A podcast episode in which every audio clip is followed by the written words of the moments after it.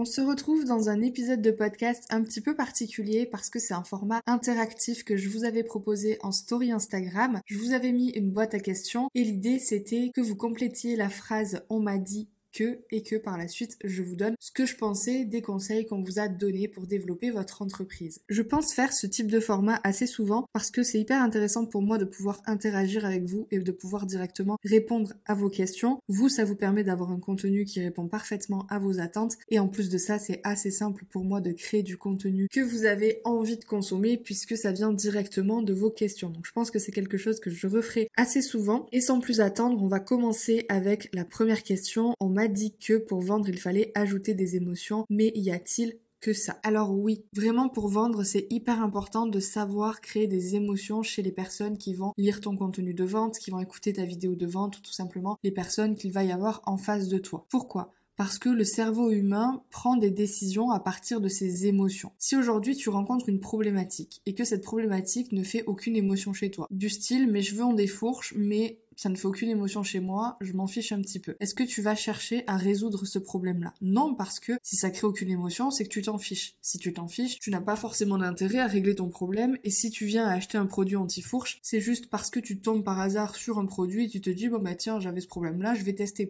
Je suis pas sûre qu'aujourd'hui tu aies envie de baser ton business sur le pourquoi pas, sur le hasard et sur peut-être qu'une personne qui rencontre ce problème dont elle se fiche un petit peu tombe par hasard sur mon produit et qu'elle se dise grâce à ma communication sans émotion, chouette, je vais avoir 47 vidéos qui vont parler de ça. Je suis pas sûre que ce soit une stratégie qui fonctionne. Je suis même sûre que c'est pas le cas. Le cerveau humain fonctionne avec des émotions pour créer un déclic, pour créer un passage à l'action, tu as besoin de générer de l'émotion chez ton audience. Tu as besoin de lui montrer à quel point ce produit peut résoudre sa problématique, tu as besoin de lui rappeler à quel point sa problématique est importante, tu as besoin de lui faire prendre conscience de pourquoi est-ce qu'il en est encore là aujourd'hui avec sa problématique, pourquoi est-ce qu'elle n'est pas encore réglée, ce qui lui manque et pourquoi c'est important pour lui de régler cette problématique là. Mais le truc qui est avec ça, c'est que souvent on se dit oui mais j'ai pas envie de manipuler mon audience. Alors sache que tu ne vas manipuler personne parce que si une personne n'a pas besoin de ton produit, quoi qu'elle arrive, tu peux mettre autant d'émotions que tu veux, elle ne l'achètera pas. Par contre, si tu as des personnes qui ont un besoin, tu as besoin de suivre un parcours psychologique pour faire passer la personne du moment où elle ne te connaît pas au moment où elle achète ton produit chez toi. Je te parle de ça si bien sûr tu as envie de développer ton business avec des stratégies, t'as pas envie de compter sur le hasard, tu as envie d'avoir des résultats et tu as envie de vendre tes offres ajouter de l'émotion dans ces stratégies, c'est pas non plus torturer notre audience. Et lorsqu'on parle d'appuyer sur le point de douleur, ça c'est quelque chose que je vois en ce moment, que beaucoup de personnes critiquent. Les personnes qui critiquent ces façons de faire là, c'est juste qu'elles n'y connaissent rien et que souvent ces stratégies-là sont appliquées par des personnes qui n'y connaissent rien. Appuyer sur un point de douleur, c'est pas dire à une personne si tu n'achètes pas ma formation, tu vas rater ta vie. Si tu ne fais pas appel à moi en tant que coach sportif, tu finiras malade avec des problèmes de santé et un cancer et tu vas mourir. C'est pas ça. On est très très très très loin de ça dans la vraie vente et dans le vrai marketing. Donc oui, on va utiliser les émotions, maintenant on va les utiliser de manière éthique et on va les utiliser surtout de manière positive. Bien sûr qu'on va passer par l'étape appuyer sur la douleur. Maintenant, quand on dit appuyer sur la douleur, je le rappelle, c'est pas remuer à fond le couteau dans la plaie et blesser la personne, utiliser la peur et la culpabilisation, etc. C'est simplement lui dire, ok, tu as ce problème-là, tu es consciente que tu as ce problème-là parce que dans ta vie ça a telle et telle conséquence, je le sais parce que je te comprends parfaitement. Maintenant, aujourd'hui, j'ai une solution à te proposer. En fait, c'est juste ça la démarche. On te demande pas d'aller enfoncer le couteau dans la plaie et de dire des choses horribles à ton audience. On te demande simplement de recontextualiser la situation pour mettre l'effet sur la table et dire ok voilà aujourd'hui tu es dans cette situation cette situation est problématique pour toi parce qu'elle a telle et telle conséquence je comprends la situation je sais ce que tu vis j'ai aidé des tas de personnes comme toi à avoir X résultats, à sortir de cette situation, voici ce que je te propose. Dans la solution, bien sûr, on lui propose la projection émotionnelle vers la situation souhaitée. Donc on va lui dire ce que je te propose là en termes de résultats, c'est de sortir de cette situation difficile dans laquelle tu es aujourd'hui et d'aller vers ce type de situation. Là, on va décrire ce que la personne souhaiterait atteindre, mais bien sûr, toujours en accord avec le fait que notre offre permet réellement d'atteindre ces objectifs-là très très important. Et au milieu, ce qui va se passer, c'est qu'on va ajouter de l'émotion parce que on va permettre à la personne, par différentes techniques, notamment le fait de raconter une histoire pour imager certains propos, on va permettre au cerveau de la personne de se projeter. C'est tout. On n'est pas dans de la manipulation. On est simplement dans, on récapitule les faits, on te rappelle pourquoi c'est important et pourquoi il faudrait que tu prennes la décision maintenant si c'est quelque chose qui te fait envie, si c'est quelque chose que tu as besoin de résoudre. Une personne qui va arriver sur votre page de vente et qui aura pas du tout envie ni besoin de résoudre ce problème-là, vous n'allez pas la manipuler, elle ne va pas acheter. Et à contrario, il ne faut pas non plus aller trop loin dans le délire et dire aux personnes si tu ne prends pas action aujourd'hui, tu ne vas jamais y arriver, etc. Non, il faut être capable dans la vente d'ajouter de la bienveillance et de dire ok, si c'est pas le bon moment pour toi, on en reparle plus tard. C'est ok. Ça peut arriver et c'est ok. Et c'est pas pour autant que tu n'y arriveras jamais. Moi là, juste ce que je fais en te vendant mon offre, je te rappelle la situation, je te plante le décor et je te rappelle ce que tu peux obtenir en me faisant confiance. Mais c'est une proposition, on met pas le couteau sous la gorge, on fait pas culpabiliser la personne, on n'utilise pas la peur. Le marketing aujourd'hui, spécifiquement en France, a une très très mauvaise image. Et tout de suite, lorsqu'on parle de générer des émotions, d'appuyer sur la douleur, donc sous-entendu simplement replanter le décor de la problématique, tout le monde se dit oulala, manipulation, marketing, etc c'est des croyances limitantes. La vente, c'est pas de la manipulation. La vente, c'est simplement permettre aux gens de se projeter émotionnellement. Et on en a besoin parce que l'humain fonctionne comme ça. Pour créer des déclics, pour créer des prises de conscience et pour créer des passages à l'action, on a besoin, c'est scientifiquement prouvé, c'est des faits, on a besoin d'émotions. Même les plus rationnels te diront non mais moi, à chaque fois que je prends une décision, c'est très rationnel. C'est faux. Ça a été prouvé scientifiquement, tout le monde fonctionne avec les émotions. Si aujourd'hui, tu mets par exemple sur ta page de vente, je te propose un programme pour perdre du poids, tu auras 47 vidéos, de coaching avec moi, un appel par mois et une musique sur laquelle t'entraîner. Ok, super, ça a l'air très intéressant, mais là j'ai ma machine qui tourne, j'ai les courses à faire, donc on verra ça plus tard.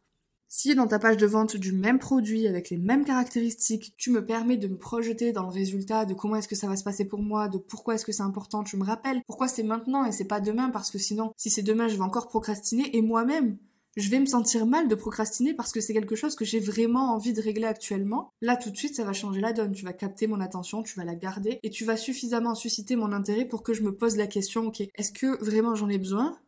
Parce que s'il faut, ta page de vente ne me parlera pas et me rappellera que j'en ai pas besoin, donc euh, tu vas pas me manipuler non plus. Et si c'est le cas, oui, c'est vrai qu'il faudrait peut-être que je passe à l'action. Donc je vais rentrer dans la phase de l'évaluation. Je vais évaluer si la solution que tu me proposes me paraît adaptée à moi. Et si la réponse est oui, je vais passer à l'achat parce que tu auras déclenché quelque chose chez moi, tu auras fait un déclic. C'est également valable pour votre contenu. Si vous balancez euh, trois astuces pour perdre du poids, que vous ne mettez aucun contexte, aucune émotion, rien, vous allez récolter quelques likes, mais concrètement votre contenu va pas vous apporter des tas de résultats. Alors que si vous injectez de l'émotion, de la projection émotionnelle dans vos contenus, vous aurez beaucoup plus de résultats parce que l'audience se sentira concernée par ce dont vous parlez, elle se dira que ce contenu a été créé spécifiquement pour elle, qu'il l'intéresse, ça va créer quelque chose chez elle, donc non seulement elle aura envie de consommer le contenu, mais la plupart du temps elle aura également envie d'y réagir donc de l'engagement et un cercle vertueux pour votre compte Instagram. Donc c'est valable pour la vente, mais c'est valable aussi pour la création de contenu, pour vos emails, pour absolument tout ce que vous faites. Et je pense que si vous n'intégriez pas l'émotion jusqu'à aujourd'hui dans ce que vous faites et que vous manquez de résultats, vous devriez mettre un point d'honneur à comment est-ce que je peux faire pour créer de l'émotion dans mes contenus, pour impliquer mon audience, pour capter l'attention, pour la garder, comment est-ce que je peux faire ça? Toujours en accord avec mes valeurs de manière éthique, c'est-à-dire que lorsqu'on dit appuyer sur la douleur, c'est simplement recontextualiser, c'est pas remuer le couteau dans une plaie saignante, on est d'accord? Toujours en respectant vos valeurs, mais il faut intégrer de l'émotion. Question numéro 2, on m'a dit que les reels looping plus lit la description, c'est has-been et manque de créativité. Alors au niveau de la créativité, effectivement, c'est pas le format le plus créatif parce que tout le monde le fait et que concrètement, vous avez juste à mettre une phrase sur une vidéo et poster le contenu. Donc, niveau créativité, effectivement, c'est pas ce qu'il y a de mieux. Maintenant, c'est un format qui fonctionne toujours très bien aujourd'hui, donc Asbin, non pas du tout. C'est un format qui fonctionne très bien aujourd'hui, qui peut permettre de créer du contenu rapidement, facilement, tout en ayant des résultats. Donc, pourquoi pas, je l'utilise encore moi-même parfois et ça fonctionne bien. Le seul truc auquel il faut faire attention par rapport à ça, c'est que trop souvent quand on voit des posts comme ça flopper, c'est parce que l'accroche n'est pas bonne. L'accroche d'un contenu sur Instagram, que ce soit pour ce type de reels d'ailleurs, pour un carousel ou peu importe, va être hyper importante. La manière dont vous allez capter, garder l'attention de votre audience. Souvent, par exemple, on va avoir 10 étapes pour faire X, lis la description.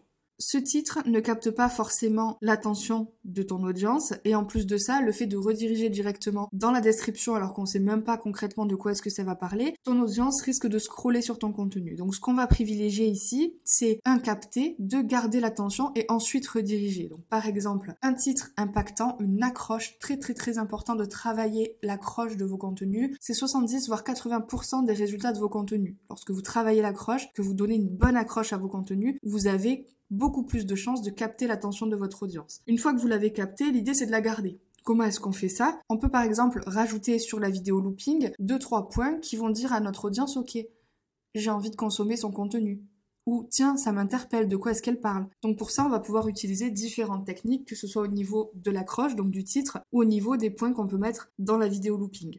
Par rapport à tout ça, il y a effectivement beaucoup de choses à dire sur l'accroche, comment est-ce qu'on construit de bonnes accroches, comment est-ce qu'on structure de bonnes accroches, ensuite comment est-ce qu'on structure le contenu pour apporter une information mais surtout intéresser l'audience vis-à-vis de cette information-là, comment est-ce qu'on fait pour créer de vrais bons contenus qui vont capter et garder l'attention? Si vous avez envie de creuser le sujet, je vous rappelle que j'ai une formation sur le sujet qui s'appelle Mission Instagram dans laquelle je vous apprends tout ça, je vous donne des méthodes de rédaction et je vous donne même des modèles de titres que vous allez pouvoir utiliser avec différentes techniques pour bien capter l'attention et donc pour avoir des résultats avec vos contenus. Donc vraiment, si c'est un sujet que vous avez envie de travailler aujourd'hui sur votre création de contenu pour qu'elle vous apporte plus de résultats, pour qu'elle vous apporte plus d'engagement et donc in fine forcément plus de ventes, c'est vraiment une formation que je vous recommande. Elle est assez accessible en termes de prix et elle apporte énormément de clés et de méthodes en ce sens-là. Donc vraiment, si vous ne savez pas encore aujourd'hui comment capter et garder l'attention de votre audience, je vous invite à découvrir cette formation parce qu'elle peut changer énormément de choses.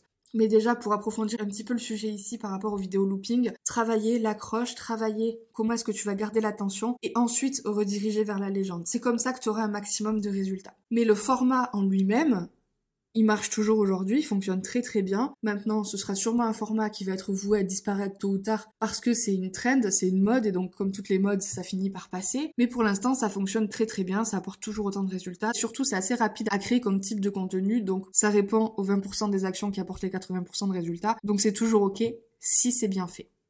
On m'a dit qu'il fallait utiliser ChatGPT pour gagner du temps dans sa création de contenu. Alors oui et non, je suis un peu mitigée sur la question. Personnellement, je ne l'utilise pas parce que je le trouve pas pertinent et que je me trouve personnellement plus pertinente que ChatGPT. ChatGPT, c'est un très bon outil quand on est bloqué sur quelque chose, quand on veut approfondir un sujet pour aller chercher de l'info. Maintenant, pour créer des posts qui vont vraiment capter, garder l'attention, créer de l'impact sur notre audience, je pense qu'on est quand même un petit peu plus doué, l'humain, que la machine pour l'instant. J'avais essayé de me former sur le sujet, de travailler mes prompts, etc. J'en suis pas hyper fan. Il y a d'autres créateurs de contenu qui vont vous dire que oui, c'est indispensable, etc. Avant d'écouter le discours, assurez-vous que ces personnes-là n'ont pas une formation sur le sujet à vendre. Ça peut être utile, je pense, pour certaines personnes, pour approfondir certaines choses, pourquoi pas. Maintenant, pour gagner du temps vraiment sur le contenu, je suis pas sûre. C'est pas quelque chose qui me fait gagner du temps quand j'ai essayé de le faire parce que je dois repasser derrière pour rajouter l'émotion, pour garder l'attention, capter l'attention, etc. Donc dans la manière dont c'est structuré, dans tous les cas, je dois repasser derrière. Donc ça ne me fait pas gagner du temps personnellement. Donc pour le coup, mitigé, je dirais que ça dépend de vous, si vous aimez bien l'outil ou pas. Pourquoi pas tester certaines choses en s'amusant, voir si ça peut matcher avec votre façon de créer du contenu. Maintenant, ne perdez pas trop de temps avec ça. Je pense que si vous avez une bonne étude de votre client idéal, que vous savez structurer vos contenus pour capter, garder l'attention, derrière, vous pouvez être tout à fait autant efficace que ChatGPT ou n'importe quelle autre machine. Aujourd'hui, je pense qu'on peut assez facilement créer un contenu en 30 minutes, le poster et faire en sorte surtout qu'il ait de l'impact et qu'il apporte des résultats sans ChatGPT. On m'a dit que publier de courtes vidéos sur Insta, TikTok, Shorts était indispensable. Alors c'est utile, on va pas se mentir, je vais pas cracher sur ce format parce que personnellement c'est un format que je suis en train d'apprivoiser pas mal et qui m'apporte beaucoup de résultats, notamment en ce moment les Reels face caméra. Alors c'est pas les formats qui m'apportent le plus de visibilité, généralement ils touchent peu de personnes, ils ont pas énormément de visibilité, pas énormément de vues, pas énormément de likes. Par contre, ils me déclenchent beaucoup de ventes. À chaque fois que je poste une vidéo face caméra, je génère entre 5 et 10 ventes dans la foulée. Donc c'est quelque chose qui m'apporte vraiment des résultats en termes de vente parce que je pense que du coup les personnes m'entendent parler, voient mon visage, etc. Donc en plus de faciliter à me faire confiance, à se rendre compte aussi de mon expertise, de mes valeurs, de qui je suis, de comment est-ce que je fonctionne. Ensuite, les reels, un petit peu looping, etc., avec une vidéo et un petit peu de texte dessus, ça peut apporter de la visibilité. Maintenant, au niveau stats, un carrousel peut tout autant être viral qu'une vidéo, qu'un réel. C'est le cas depuis le début, ça je l'ai toujours dit. Je sais qu'il y a beaucoup de personnes qui ont vanté le réel comme le Graal depuis le début, qu'il fallait absolument s'y mettre, etc. Je suis pas de cette école-là. Pendant longtemps, j'ai fait sans réel parce que c'était pas un format qui me parlait. Aujourd'hui, c'est un format qui me parle parce que ça m'apporte des résultats tout en me permettant de créer plus rapidement mon contenu. Donc ça me convient bien en ce moment. Maintenant, je constate quand même qu'en termes de visibilité, d'une manière générale, les carousels m'apportent plus de résultats que les reels d'une manière générale, les personnes qui publient beaucoup de reels et qui vont vous montrer les statistiques du style comment est-ce que j'ai fait un million de vues grâce à ma stratégie de reels, quand vous regardez un petit peu dans les détails, il y a un reels qui a fait le million de vues et les autres qui ont fait 10 000, 15 000, des stats assez normales pour un contenu. Donc effectivement, un reels peut devenir assez facilement viral et vous apporter beaucoup de visibilité d'un coup. Reste à savoir est-ce que cette visibilité-là est qualifiée ou non et vous pouvez tout autant rendre un carrousel viral aussi. Donc indispensable non, ce sont cependant des outils qu'on peut utiliser dans notre stratégie et le truc en fait c'est pas forcément le format qui compte, c'est simplement de se dire ok comment est-ce que je fais pour me rendre visible, comment est-ce que je fais pour créer de la confiance, comment est-ce que je fais pour créer de la visibilité? On doit répondre à ces questions, peu importe les formats, se dire ok, dans mes carousels, je vais intégrer telle ou telle stratégie, dans mes stories, je vais faire ci ou ça pour compenser le fait qu'on me voit pas souvent en face caméra, peut-être que je vais me mettre à l'audio, peu importe, on va simplement se poser ces questions et y répondre. Il n'y a pas une réponse unique et la réponse c'est pas il faut faire des vidéos courtes ça peut être tout un tas de choses différentes qui vont s'adapter à vous, à votre personnalité, à ce que vous aimez faire, parce que certaines personnes ne voudront pas faire des vidéos par conviction, parce qu'elles n'aiment pas le format, etc. Et ça veut pas dire qu'elles ne peuvent pas y arriver autrement, il y a tout un tas de moyens de faire différents. Donc indispensable, non. Un outil utile, oui. Un parmi tant d'autres, mais indispensable, non. On m'a dit que le mindset, c'est 80% du résultat dans l'entrepreneuriat. Alors je ne suis pas du tout d'accord avec ça, parce que si c'était le cas, beaucoup de personnes réussiraient dans l'entrepreneuriat, et même si vous avez le meilleur mindset au monde, si vous n'avez aucune bonne stratégie derrière, ça ne servira à rien, vous n'aurez toujours pas de résultat. Je pense que c'est quelque chose d'important. Maintenant, dire que c'est 80% des résultats, je suis absolument pas d'accord avec ça. Les stratégies peuvent apporter 80% des résultats, même si tu as un mindset éclaté au sol. Vraiment, je suis plus de la team stratégie qu'état d'esprit. Après, l'état d'esprit, bien sûr, c'est quelque chose d'important. Je dis souvent que l'humain grandit en même temps que le business, mais à choisir entre les deux, je choisis la stratégie. À partir du moment où j'ai assez d'énergie pour être productive, donc là, bien sûr, on ne parle pas de tout ce qui est problème de santé mentale et gros problèmes à ce niveau-là, parce que je pense que je suis absolument pas compétente pour parler de ce sujet et n'importe quel entrepreneur qui se concentre uniquement sur le mindset n'est pas compétent non plus pour parler de ce sujet-là. Mais si on parle juste de mindset, état d'esprit, je suis plus du côté stratégie et ensuite, bien sûr, on va faire évoluer les deux ensemble. Mais lorsque tu démarres, tu t'en fous un petit peu de ton mindset. Ce qui t'importe, c'est comment est-ce que tu vas générer tes premiers 3000 euros de chiffre d'affaires par mois pour pouvoir te payer et vivre de ton business. Tu auras tout le temps de travailler ton mindset après. Et je le redis, mais si tu as un excellent mindset, tu as zéro stratégie, tu n'auras pas de résultat. Alors que si tu as un mindset un petit peu claqué mais que tu as de très bonnes stratégies, tu seras quand même en mesure d'avoir des résultats. On m'a dit que je pouvais trouver des prospects via les réseaux sociaux. Alors oui, à 100%, c'est mon cas, c'est le cas de absolument toutes mes clientes. Instagram notamment, parce que je vais parler de ce que je connais le plus, apporte de très très bons résultats. Il y a plein de personnes qui ont de très très bons résultats avec LinkedIn, avec TikTok, etc. Les réseaux sociaux aujourd'hui sont un excellent moyen de trouver des prospects, de trouver des clients. Ça, sur ça, j'ai vraiment aucun doute là-dessus. Aujourd'hui, 100% de ma clientèle vient d'Instagram. Alors j'ai 60% de mon chiffre d'affaires qui vient de ma liste email, mais ma liste email vient à 95% d'Instagram et elle est 5% du blog, mais à 95% d'Instagram. Donc toute ma clientèle vient d'Instagram, c'est le cas de quasiment toutes mes clientes et de tas d'entrepreneurs aujourd'hui sur les réseaux sociaux. Ensuite, on m'a dit qu'il faut faire des sacrifices pour avoir ce qu'on veut. Sous-entendu, réussir en business. Alors ça, c'est un grand sujet en ce moment et un sujet avec lequel je me bats. Non, vous n'êtes pas obligé de sacrifier votre vie personnelle, votre vie de famille, votre épanouissement, votre santé mentale pour avoir des résultats, pour réussir. Vous n'avez pas besoin de travailler 80 heures par semaine pour réussir. Vous n'avez pas besoin de travailler 80 heures par semaine pour avoir des résultats. Et si aujourd'hui vous vous sentez obligé de le faire, c'est peut-être qu'il y a un problème et c'est peut-être que vous pouvez travailler sur certaines choses pour les améliorer. Donc vraiment, je suis pas d'accord avec cette vision de il faut travailler dur, il faut transpirer, cette culture de il faut travailler dur, il faut souffrir pour réussir. Je suis pas hyper d'accord avec ça. Par contre, là où je suis d'accord, c'est qu'effectivement, ça tombe pas du ciel et qu'au bout d'un moment, parfois, il faut prioriser, parfois il faut faire des choix et surtout, il faut mettre en place des actions, il faut passer à l'action, il faut pas non plus se reposer sur ses lauriers et tout le temps se trouver des excuses. Donc il faut trouver un juste milieu, un juste équilibre entre les deux, entre le je m'écoute tout le temps et du coup je passe pas l'action, je me trouve tout le temps des excuses, je fais rien et je m'étonne de ne pas avoir des résultats. Et de l'autre côté, je bousille ma santé mentale parce que je fais que travailler pour quelque chose qui ne m'épanouit pas forcément. Je rappelle qu'on crée un business au service de sa vie et pas l'inverse. Donc vraiment trouver un équilibre, ne pas tomber dans le euh, trop d'excuses et ne pas tomber dans le trop de travail non plus. C'est pas forcément tous les jours facile parce qu'on a tendance, je trouve, en tant qu'entrepreneur, à basculer d'un côté ou de l'autre en fonction des personnalités. Mais c'est un travail de tous les jours de se dire, ok, est-ce que là, ce que je fais, ce que je suis en train de faire me paraît juste par rapport au moment? Ça peut arriver d'avoir des semaines de rush. Il y a déjà des repas de famille que j'ai dû décliner. J'ai déjà fait des nuits blanches parce que je n'arrivais pas à résoudre un problème. J'ai déjà pleuré sur mon ordinateur parce qu'il y a des choses qui bloquaient que je voulais absolument résoudre. Mais c'est pas 100% de mon temps. Ça reste exceptionnel. Ça reste des moments de rush, par exemple, juste avant ou juste après un lancement. Ça reste des moments de rush lorsqu'on doit créer un produit et que ça a pris du retard pour X raisons. Mais c'est pas la norme de mon quotidien. C'est ça, en fait, qu'il faut comprendre.